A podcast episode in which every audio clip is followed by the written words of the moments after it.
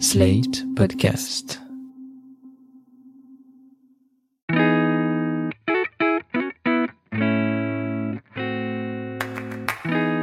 Bonjour et bienvenue dans Ami, le podcast où on regarde Friends, mais plus pour très longtemps parce que c'est déjà bientôt fini.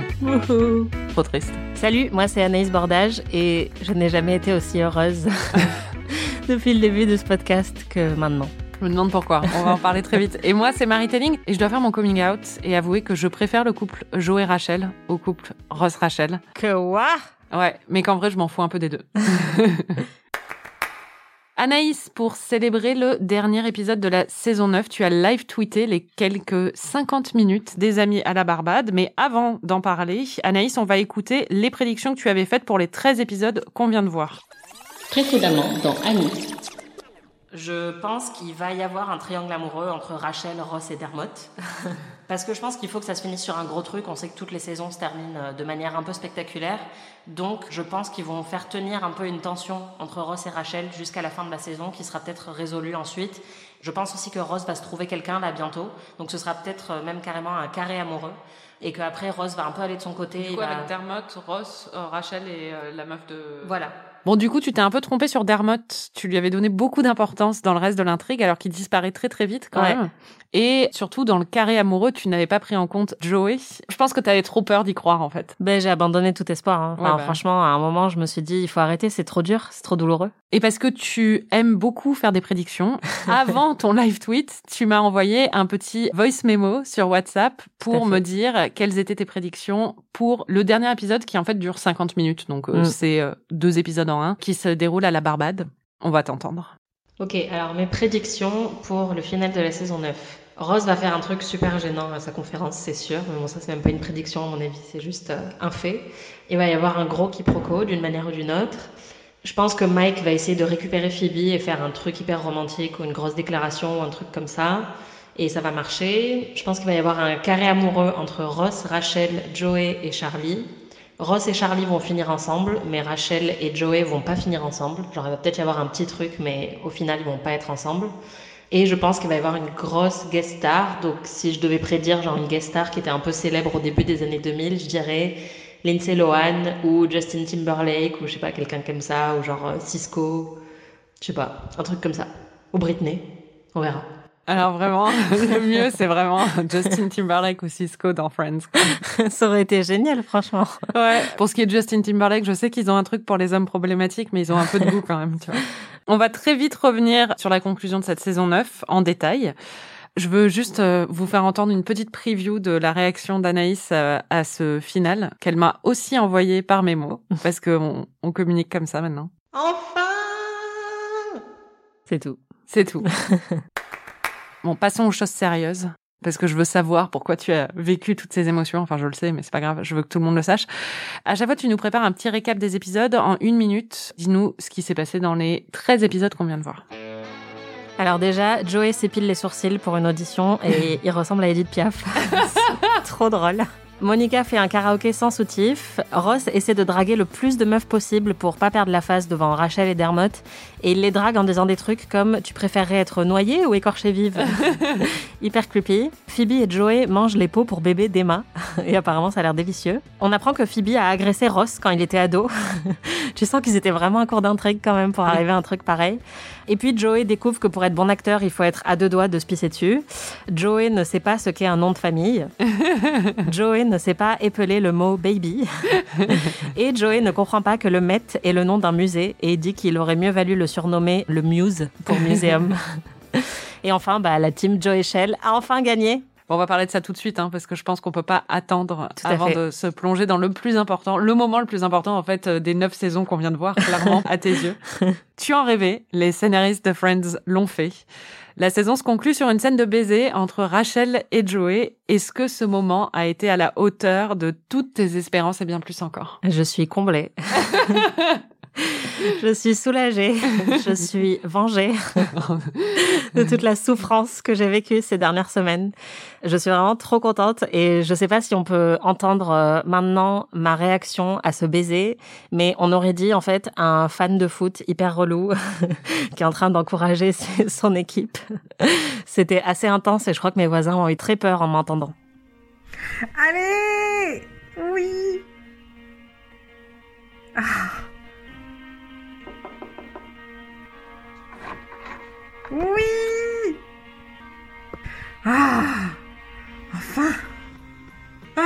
Merci. Je crois que j'ai pas éprouvé un tel soulagement depuis, euh, je sais pas, la dernière fois que je suis sortie de chez une esthéticienne, quoi. C'était, mais glorieux.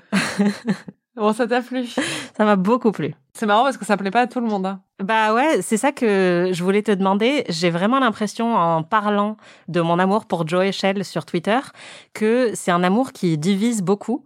Et les fans ont vraiment des réactions très très fortes et très virulentes sur ce couple en disant mais pas du tout. Mes yeux me brûlent en lisant ce genre de choses. Enfin, pourquoi les gens ont une réaction aussi forte à Joe et Rachel? Je pense que déjà c'était l'intrigue de l'histoire de Friends qui a le moins plu au fandom et qui a été la plus euh, discutée et critiquée Ouais, et controversée. Merci. Même les acteurs eux-mêmes, Jennifer Aniston et Matt LeBlanc, étaient contre ce développement apparemment Ah ouais et avaient dit aux scénaristes qu'ils ne voulaient pas que ça se passe, mais on les a euh, oubliés. Et c'était un peu vu à l'époque comme un truc où euh, bah, c'était la série qui jump the shark, comme on dit, c'est-à-dire que sauter au-dessus du requin, c'est une référence à la série Happy Days et c'est quand une série eh ben, va trop loin dans ses intrigues parce qu'elle est à bout de souffle un peu.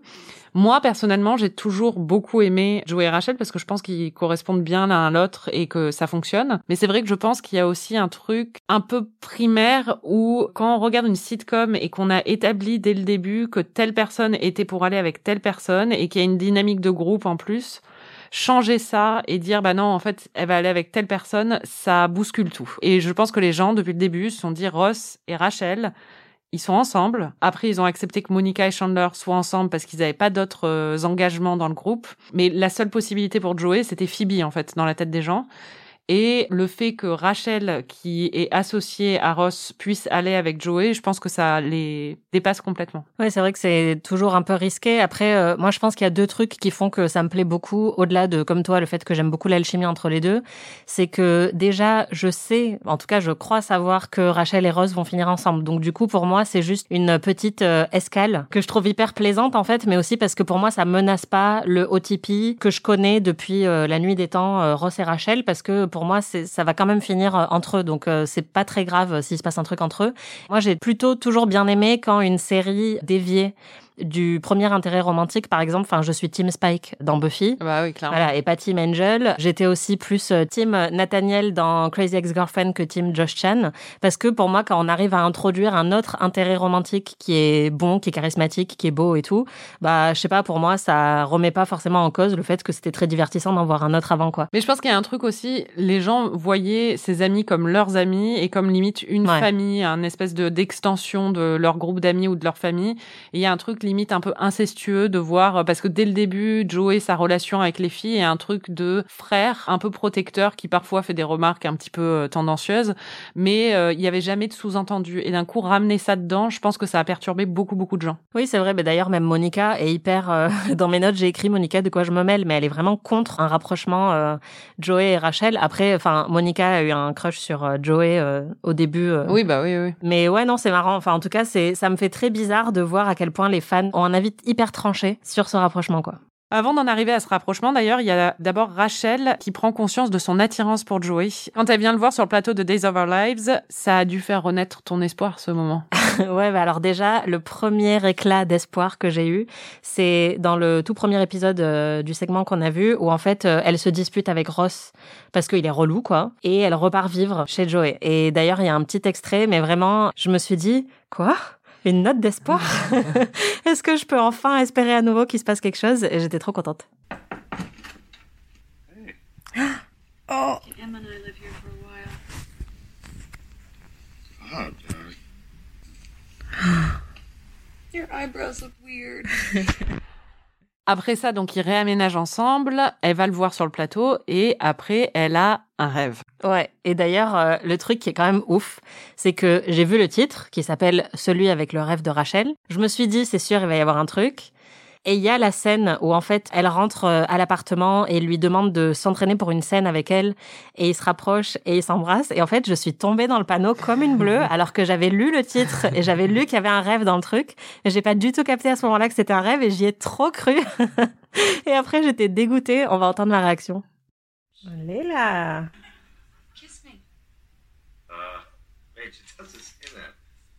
Saying.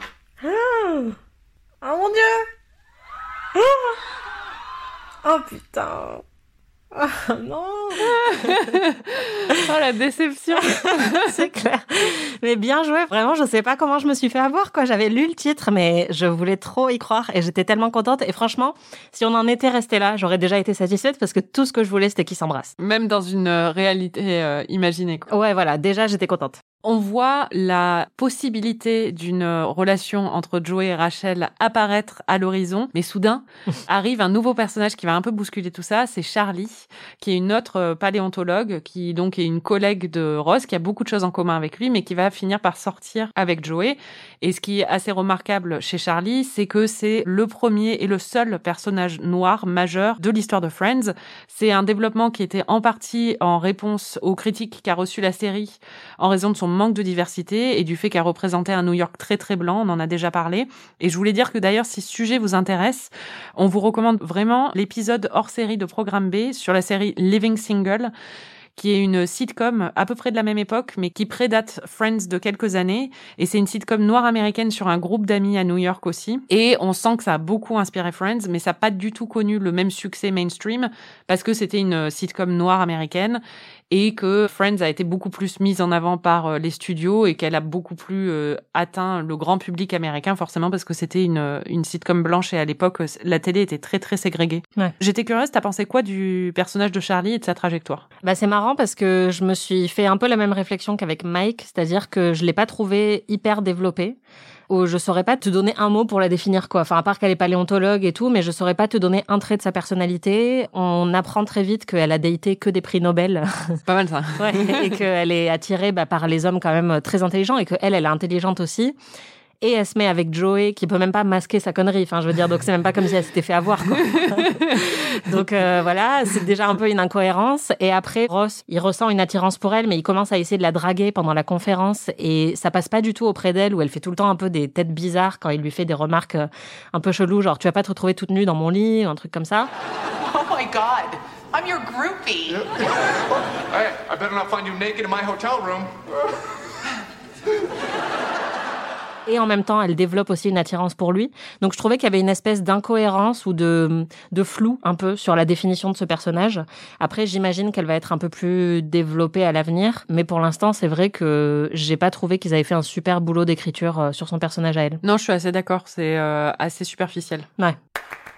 Bon, on comprend quand même très très vite qu'il va y avoir un carré amoureux parce que on voit que Rachel a développé une attirance, peut-être pas des sentiments, mais une attirance pour Joey. Ouais. Elle veut se le taper, en gros.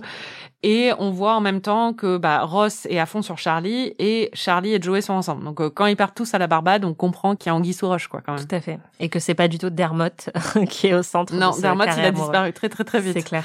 Est-ce que ces dynamiques entre les quatre sont bien écrites pour toi? Bah, c'est vrai que c'est un peu incohérent. Pour moi, le plus incohérent, c'est ce qui se passe avec Charlie. Ce que j'ai trouvé intéressant, c'est que beaucoup de gens m'ont dit, j'ai jamais cru à l'histoire entre Rachel et Joey parce que toute cette histoire est mal écrite. Moi, j'ai trouvé que leur rapprochement, surtout quand ils étaient colocs euh, au début et qu'elle était enceinte, fonctionnait très bien. Là, j'arrive un peu à y croire, même si j'avoue que euh, il faut quand même un peu plus euh, mettre sa crédulité de côté parce que elle a vraiment jamais ressenti d'attirance pour lui auparavant et juste là comme ça parce qu'elle l'a vu dans un épisode de Days of Our Lives. Enfin, c'est un peu capillotracté parce qu'elle l'a vu être un intérêt romantique à la télé que tout de suite euh, elle s'intéresse à lui. Pour moi, ça fonctionne plutôt bien. Enfin, en tout cas, à la fin de l'épisode, vous l'avez entendu, j'étais clairement à fond et il y a des gros ressorts scénaristiques, mais ça passe. Faut pas oublier quand même que Rachel, à ce moment-là, n'a pas couché avec un mec depuis la conception d'Emma. hein. C'est vrai.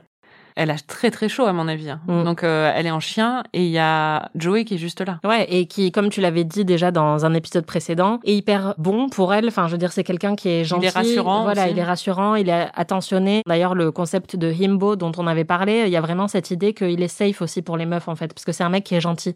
Et du coup, euh, oui, il rassemble un peu tous les éléments pour qu'elle euh, commence à le kiffer et à vouloir coucher avec lui. Moi, ce qui m'a le plus fait rire, c'est quand euh, Ross doit préparer son discours pour la conférence et que son discours est supprimé de l'ordinateur et que Charlie propose de l'aider et elle dit T'inquiète pas, on va y passer toute la nuit.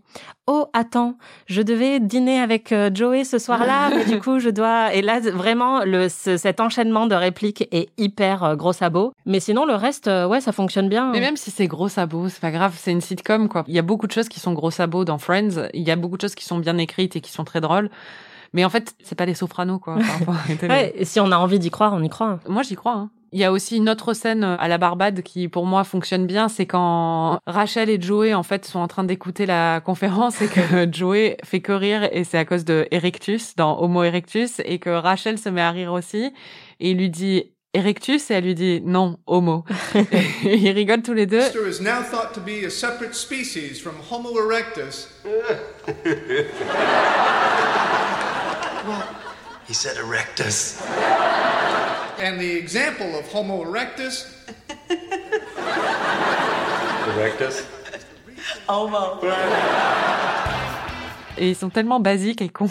Ouais, c'est clair. Mais en même temps, le truc, c'est que je trouve qu'ils ont rendu Rachel un peu plus basique et conne pour la mettre au niveau de Joey, alors que je pense que elle- c'est quelqu'un de très superficiel et qui euh, est passionné par la mode et tout ça, mais ça a jamais été de quelqu'un de con. Elle a un humour très fin en règle générale. Hmm. Elle est assez rapide, elle remet bien les gens en place et tout ça.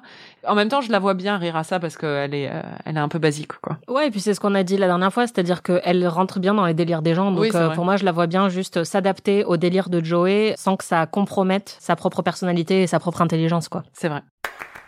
Bon, la série a décidément un truc pour les figures géométriques amoureuses, hein, parce que après le carré amoureux de Ross, Charlie, Joey et Rachel, nous avons le triangle amoureux de Phoebe, David et Mike. On commence le segment qu'on vient de voir avec euh, Phoebe et Mike qui se séparent alors qu'ils sont sur le point d'emménager ensemble, parce que Mike dit à Phoebe qu'il ne veut jamais se marier parce qu'il est divorcé et qu'il ne veut jamais renouveler l'expérience, et Phoebe qui a vraiment envie d'une vie normale, en fait, de se poser et d'avoir un futur avec lui, décide de mettre fin à la relation. T'as pensé quoi de cette cause de rupture? Bah, j'ai écrit dans mes notes, c'est débile. j'ai été déçue par sa rigidité sur un truc comme ça, où en fait, c'est pas comme, euh, bah, moi, j'ai jamais envie d'avoir d'enfant et toi, t'en veux et on sait que c'est un peu irrémédiable.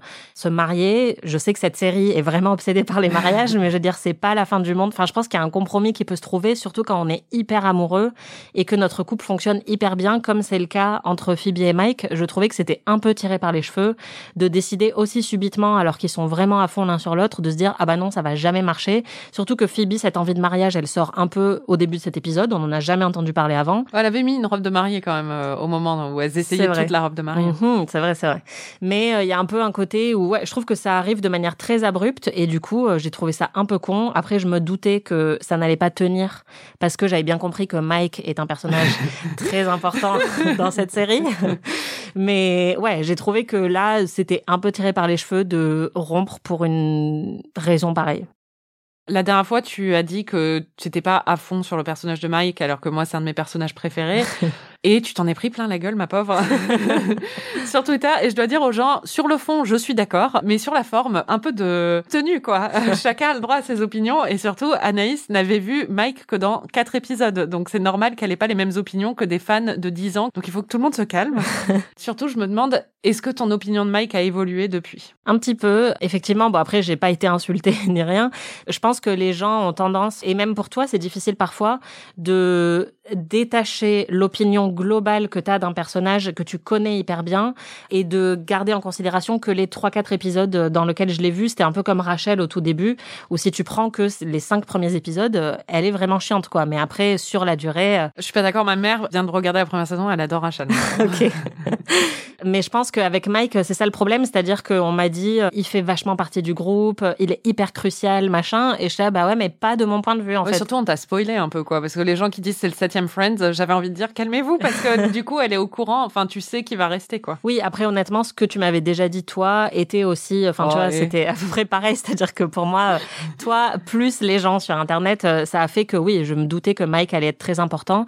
Pour moi, je continue à penser qu'il n'est pas forcément hyper défini. Après, il y a quelqu'un qui m'a dit quelque chose de très juste, qui m'a dit, en fait, il est écrit comme s'il avait toujours été là. On cherche pas à le définir. C'est un peu genre, ah bah tiens, il y a Mike qui arrive. Et je trouve ça très, très juste. C'est-à-dire que hum, il s'intègre tout de suite au groupe, mais les scénaristes ont un peu sauté une étape, je trouve, ils n'ont pas pris le temps de nous, de nous le définir et de nous faire comprendre pourquoi on devait l'aimer. Après, là, il est un petit peu plus défini, c'est-à-dire qu'il est flegmatique, en fait, c'est ça un peu son shtick. Et il est très compétitif, comme on le voit avec le, le ping-pong. Donc, euh, oui, là, je l'ai trouvé assez marrant. Je reste encore un peu sur ma faim, mais parce qu'encore là, dans ces épisodes, il apparaît trois fois, en fait. Oui, il est vrai. vraiment pas hyper présent. Mais je comprends ce que les gens lui trouvent euh, et il a deux trois scènes, notamment celle du ping-pong, qui le rendent hyper euh, jouissif et hyper attachant. Oh, by the way, um, I'm awesome. Oh dear God, there's two of them. You ready to play? Hell yeah. Want to make it more interesting? How much were you thinking? Ten bucks a game? Make it 50. I'll make it a hundred. 1,000. Donc maintenant, je suis Team Mike. C'est bien. Dans le triangle, donc, il y a aussi David, que tu adores, et qui revient, et le pauvre, il revient pas pour longtemps, mais c'est vraiment, vraiment cruel. hein. Ouais. Cet abruti, il décide de quand même demander Phoebe en mariage après deux semaines pour euh, juste pouvoir lui faire oublier Mike. C'est ça, en fait, ça- son raisonnement, c'est un peu chelou. Ouais, c'est clair. Et en se disant que puisque Phoebe veut absolument se marier, euh, que lui va un peu lui proposer sur un plateau euh, ce qu'elle attend. Et le pire, c'est qu'en plus, elle dit ça aurait pu marcher, quoi. Mais c'est un peu euh, bas de faire ça. Et ouais, honnêtement, c'est un peu cruel parce qu'en plus, il est hyper poli. Moi, il me fait beaucoup rire parce que Quand il lui offre sa chaise. Ouais, voilà. Déjà, quand il lui offre sa chaise, et c'est comme la dernière fois quand il avait dit, bah, si un jour Si tu viens à Minsk, Minsk. ouais. bah, tiens, voici ma carte, on ira faire les- des soirées ensemble et tout. Donc, il est trop choupi. Là, moi, je me doutais que ça allait pas trop fonctionner et je trouve qu'ils ont très bien résolu le problème. Moi, j'étais plutôt team David euh, il y a quelques épisodes. Et là, tu te dis, bah non, David, là maintenant, il faut laisser ta place, il faut partir, quoi. Oui, et puis surtout, tu sens que elle n'est pas Team David, donc euh, ils devraient pas être ensemble, quoi. C'est clair. Parce que ce qu'il faut rappeler, c'est que au moment où David euh, s'apprête à faire sa demande en mariage, en fait, euh, Mike débarque un peu par surprise parce que Monica a voulu se mêler de l'histoire et a prévenu Mike que David allait faire sa demande en mariage. Et donc Mike débarque pour aussi demander Phoebe en mariage, alors qu'il avait dit qu'il ne voulait plus jamais se remarier. On va entendre ma réaction. J'étais très surprise. and I don't ever want to be apart. So, to that end, Yes! God, Mike, it's David, actually. Bon là, clairement, j'étais team Mike, ça s'entend. Oui, c'est- bien. Et le truc que j'ai adoré encore plus, c'est que Mike la demande en mariage et que Phoebe dit non. Phoebe, will you marry me? No. Haha. Parce que là, en fait, j'ai commencé à lever les yeux au ciel de manière un peu préventive, mais en me disant non, mais il va pas revenir sur son principe et sur euh, sa décision. C'est bon, arrêtez avec les mariages, euh, ça suffit quoi. Et le fait que Phoebe dise non, moi tout ce que je voulais, c'était juste sentir que t'étais engagé avec moi, même si on se marie pas.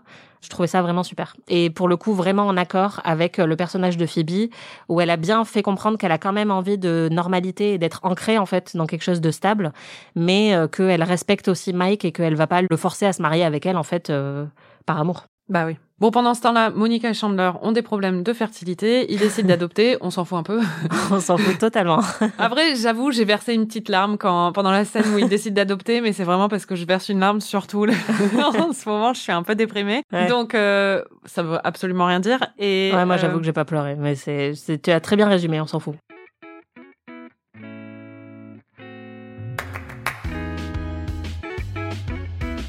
Ça fait de nombreux mois qu'on vous le promet. Et on s'est dit que vu le thème de la conférence à la Barbade, c'était l'occasion.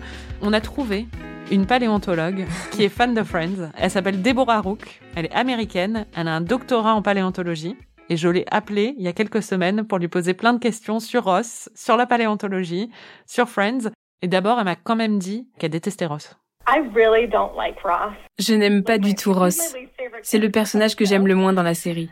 Et je n'aime pas du tout son côté grincheux et égocentrique. Il a une montre dinosaure, un portefeuille dinosaure, même son boxer a des dinosaures dessus, c'est un peu extrême. Est-ce que ce genre de choses est commune chez les paléontologues? Oui, c'est très commun, vraiment. C'est marrant parce que moi, je me suis intéressée à la paléontologie parce que j'aime les sciences, les maths, la biologie et l'évolution et tout ce qui va avec. Mais beaucoup de gens que je connais, surtout les garçons, jouaient avec des jouets dinosaures quand ils avaient 5 ans et sont restés sur l'idée d'être paléontologues depuis. Ces gens-là, ils vont à 100% avoir une montre dinosaure et un portefeuille dinosaure. Cet aspect de Ross est très réaliste.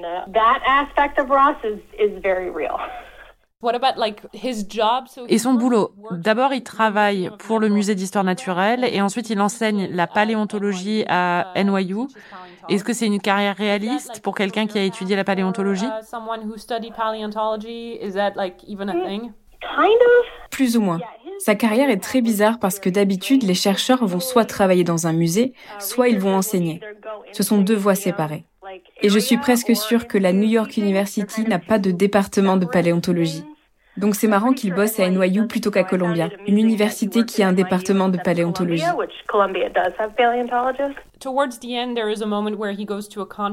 Vers la fin de la série, il va à une conférence à la Barbade et il fait une présentation dont je me souviens plus trop le sujet. Est-ce que cette présentation est réaliste?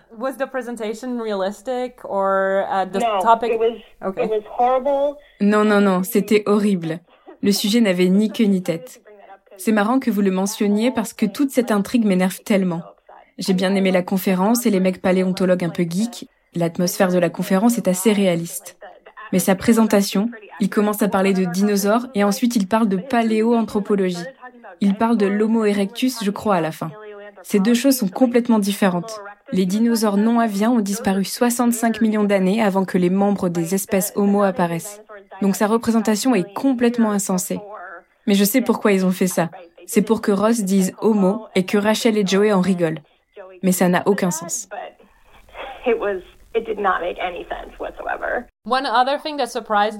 Une autre chose qui nous a surprise, il a un beeper pour les urgences au musée, par exemple, parce que quelqu'un a mis le mauvais Homo erectus au mauvais endroit.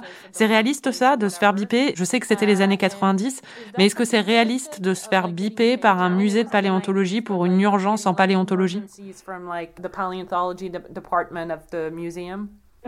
Non, ce n'est pas du tout réaliste. Ces espèces sont mortes depuis très très longtemps, donc elles peuvent attendre un jour de plus. Je me demande, dans l'univers de la paléontologie, est-ce que Ross est un personnage connu? Est-ce que les gens parlent de lui? Est-ce qu'ils le connaissent? Est-ce qu'ils l'aiment? En général, dans le monde de la paléontologie, Ross est méprisé. Personne ne l'aime. C'est en partie parce que certaines choses qu'il fait n'a pas de sens d'un point de vue scientifique. Mais l'autre problème, c'est que surtout aux États-Unis, quand vous dites à quelqu'un que vous êtes paléontologue, la première question qu'on vous sort, c'est comme Ross dans Friends C'est toujours la première question. Donc les paléontologues américains en ont vraiment marre de cette question. Je voulais dire aussi quand même que Déborah Roux, qu'on l'a pas mis là dans l'entretien, mais elle m'a précisé ce que c'était que la paléontologie parce que j'avais des doutes. Et en fait, c'est l'étude de toutes les choses anciennes, euh, mais très très anciennes. Hein. Et en fait, du coup, ça inclut les dinosaures, mais aussi eh ben, les néandertals et tout ça. Mais ça, c'est plus de la l'anthropologie paléontologique ou un truc comme ça. Bon, j'ai pas tout compris. Mais euh, en gros, c'est pas forcément normal que Ross s'occupe de mannequins d'hommes de néandertal alors que sa spécialité c'est les dinosaures. Mais c'est possible, vu qu'il travaille au musée, qu'on lui ait demandé un service. Voilà. Vous savez désormais tout fascinant. sur la paléontologie et le personnage de Ross. On va faire un petit point drive-by avec euh, des observations euh, très rapides sur d'autres éléments des intrigues de ces derniers épisodes. Bon, il y a Monica qui n'a pas de soutif au karaoké. C'était hyper gênant. Je sais pas toi, mais moi j'étais hyper mal à l'aise pendant toute. Euh, bah surtout, je trouve, ce que je trouve un peu vache, c'est que Phoebe lui dise pas en fait. Ouais, c'est clair, c'est un peu chelou. Et euh, on a un ami qui m'écrit toutes les semaines pour me dire quand est-ce que tu vas réaliser que Phoebe est une connasse?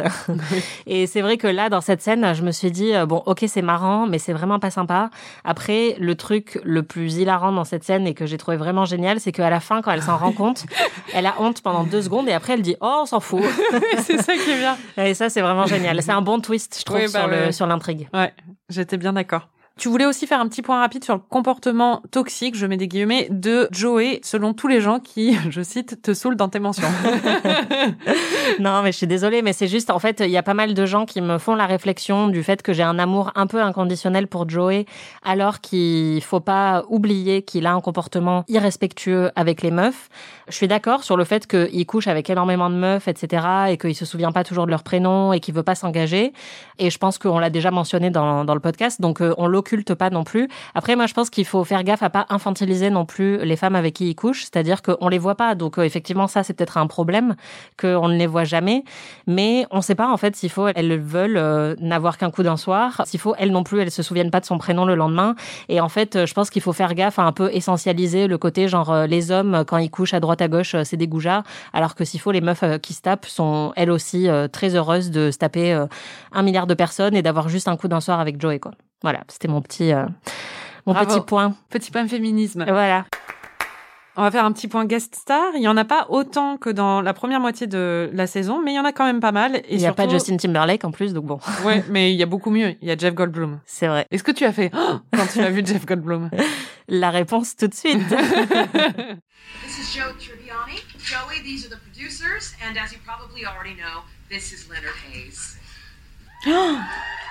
Bon, bah, Jeff Goldblum, il est. Enfin, moi, il pourrait faire n'importe quoi. En fait, c'est un peu comme Paul Rudd, tu me le mets n'importe où. Je suis ouais, c'est ça. Mais c'est un peu le mari imaginaire de l'Amérique, quoi. Tout le monde le kiffe. Et en plus, il est très drôle dans cet épisode. C'est un, une parfaite guest star. Ils sont bons quand ils réussissent à utiliser un peu les les clichés qu'on a sur l'acteur en lui-même. Par exemple, Brad Pitt, très beau et, euh, et un peu con. non, surtout, ils avaient retourné le fait qu'il était avec euh, Jennifer Aniston pour renverser ça, en fait. Ouais. Et là, euh, Jeff Goldblum, il avait quand même une image un peu, il avait joué dans La Mouche, mais il avait aussi joué dans Jurassic Park, donc son côté un petit peu euh, prétentieux, mais euh, charismatique, il joue vachement bien dessus, je trouve. Dans ouais, le... et puis quand il dit j'ai tourné dans une pub pour les téléphones portables, mais parce que vraiment le, la bonne réception, c'est très important pour moi. et j'ai pas fait ça juste parce que je suis un vendu, j'ai trouvé ça très marrant. Il y a une autre guest star beaucoup moins connue, mais qu'on connaît de The Marvelous Mrs. Maisel. C'est Alex Bernstein qui joue sa manager dans la série et qui, dans Friends, joue la meuf qui fait la pièce de théâtre euh, sur ses premières règles. C'est trop drôle. Ça. Et le divorce est un mot en quatre lettres. On ouais. comprend, c'est fuck, mais... Euh... Et donc voilà, moi ça m'a fait très plaisir de la voir, surtout que je pense qu'elle n'était pas connue pendant. Non, c'est ça. Elle est, elle est créditée en guest, je crois, à la fin, mais oui, c'est pas euh, une énorme célébrité, mais c'est juste euh, très marrant de la voir dans ce rôle qu'elle joue à merveille euh, de meuf un peu irascible en fait, qui fait chier tout le monde. c'est clair. Et il y a John Stamos. Là, j'étais très très surprise parce que aucune réaction du public, mm. alors qu'à l'époque, John Stamos c'était quand même une des plus grosses stars parce qu'il était dans la fête à la maison. Mais c'était peut-être un peu vieux, non Non, non, non. Non, c'était vraiment au même moment. Mais même, moi, quand il est venu au travail, pour BuzzFeed aux États-Unis, quand John Stamos est venu au travail, je n'ai jamais vu ça au niveau de l'hystérie des gens de mon âge, en fait. Je me suis dit justement qu'il y avait peut-être un côté générationnel ou peut-être que le public qui était dans la pièce à ce moment-là, tu vois, n'était pas le public non, non, non. de, enfin, nous, à l'âge qu'on avait quand on regardait Friends. Non, non, parce que la fête à la maison, c'était vraiment un truc énorme et John Stamos, c'était une énorme star. Enfin, bon, on va pas. Bah écoute. J'étais très surprise qu'il n'y ait pas de réaction, quoi, parce que bon, du coup, John Stamos joue le collègue de Chandler, que Chandler et Monica. Ils essayent de lui voler son sperme, quoi. Ouais, c'est ça. c'est un peu perturbant. Mais ça va te rassurer, moi, j'ai eu une grosse réaction. Oh! This is Zach from work. Oh, of course. Wow. Nice to see you again, Zach. You too. Waouh. J'étais très impressionnée. Et il est beau, hein. Ouais, il est très beau. non, puis il est bon, il est pas mal dedans. Ouais. Bon, il faut surtout parler de Janice. Une saison de Friends ne serait pas une saison de Friends sans une apparition de Janice, qui clair. apparaît à la banque de sperme. C'est parfait. Grave, bah surtout moi ça alimente encore un peu plus ma théorie du complot euh, selon laquelle euh, c'est elle qui va porter les enfants, qui va porter les jumeaux de Chandler et Monica et que ce sera Tati Janice. Peut-être que c'est ça, Anaïs. Ouais, peut-être, je sais pas. On passe au MVP et au gros loser. Chaque épisode, on sélectionne le meilleur ami de ces épisodes, le MVP. Anaïs, qui est ton MVP Je pense que ça pourrait être Rachel. Quoi, c'est la première fois? Bah oui, c'est évidemment que c'est la première fois, t'es folle. Ah, ok. Pourquoi? Déjà, je trouve que sa réaction à toute l'immaturité de Ross et le fait qu'elle se barre de chez lui au début, bah c'est bien. Elle a... Enfin, depuis le début en fait de sa grossesse et tout, je trouve qu'elle est toujours très juste dans ses réactions. Et j'aime bien le fait qu'elle craque sur Joey. J'étais totalement de son côté à chaque fois où c'était bah, justement plutôt purement sexuel, où elle disait oh mais tu veux pas juste une petite fois. enfin, qu'il y a vraiment un côté décomplexé, alors que tout le monde l'a fait chier, que Monica est là non mais vraiment tu peux pas faire ça. Ouais, elle est très cool dans ce segment d'épisode. Donc il y a pas un truc en particulier, mais je l'aime beaucoup. C'est mon cadeau pour toi aujourd'hui, Marie. Merci, c'est toi mon MVP. Ça. Super. Et qui est ton gros loser? Je sais pas, honnêtement, euh, j'en ai pas. T'es très positive. Ça t'a fait tellement plaisir, euh, Joey et Rachel, que tu vois le bien partout. Ouais, c'est ça. Si pour moi les losers, c'est Joey qui dit non, Rachel, on peut pas coucher ensemble parce que je suis trop amie avec Ross. Là, j'étais là, non mais arrête tes conneries quoi. et après Ross qui dit à Charlie non, mais on peut pas se mettre ensemble parce que je suis trop amie avec Joey. Et en même temps, enfin, je trouve ça hyper con de ma part comme réaction parce que c'est hyper beau qu'ils soient aussi loyaux euh, l'un envers l'autre. Mais en même temps, j'étais là, je veux un peu d'action les gars. Donc, euh... ouais, t'en as eu à la fin. Ouais, voilà, mettez vos principes de côté et c'est bon, coucher ensemble quoi.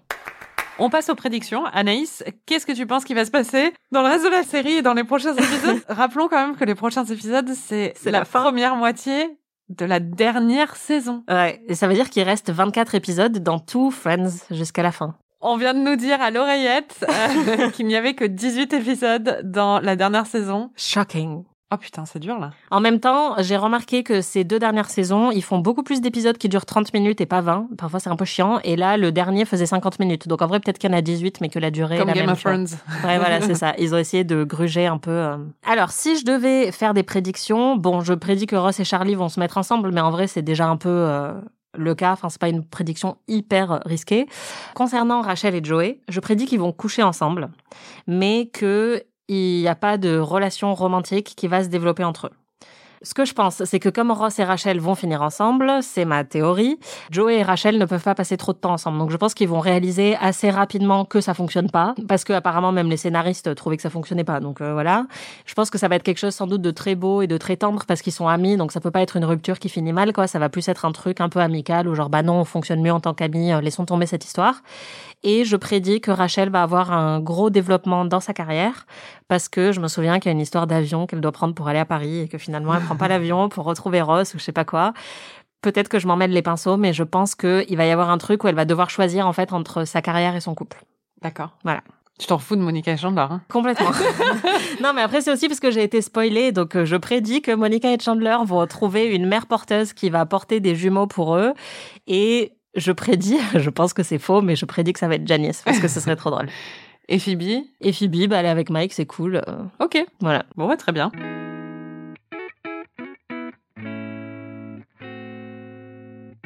Merci de nous avoir écoutés. Merci Anaïs. Merci Marie. Vous pouvez retrouver tous les épisodes d'Amis sur slate.fr ou votre plateforme de podcast préférée. Notre prochain épisode couvrira la première moitié de la dixième et dernière saison de Friends. Non N'hésitez pas à suivre la série en même temps que nous et à partager vos impressions sur les réseaux sociaux. Et si vous êtes fan de séries, vous pouvez aussi écouter notre podcast PIC TV où on analyse l'actualité des séries. Si vous avez aimé cet épisode, vous pouvez nous laisser 5 étoiles et un petit commentaire ou vous pouvez nous hyper auprès de tous les gens que vous connaissez. On se retrouve la semaine prochaine pour de nouvelles aventures. Adieu Ami est un podcast produit par Slate.fr sous la direction de Christophe Caron et Benjamin Ours avec Aurélie Rodriguez.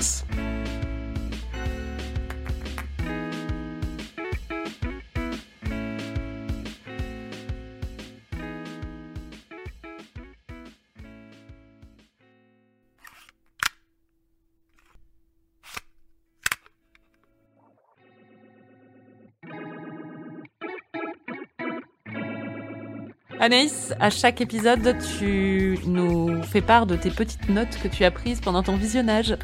Tout à fait. Alors déjà, encore un point commun entre moi et Joey, il connaît pas sa droite et sa gauche. Ouais, ça c'est vrai. Je me suis vachement identifiée. Alors tu ne sais pas faire de vélo, tu as vu ton pédiatre jusqu'à 14 ans. Ce que cette, euh, ce podcast a révélé, c'est que je suis très bête en fait. On apprend que Phoebe se teint les cheveux en blond.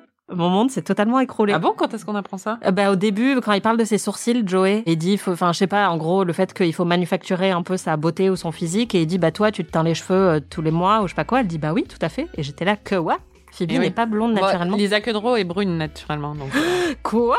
Ouais, et elle avait pas le même nez à la base. elle. Oh Non mais plus rien à sens dans ma vie quoi.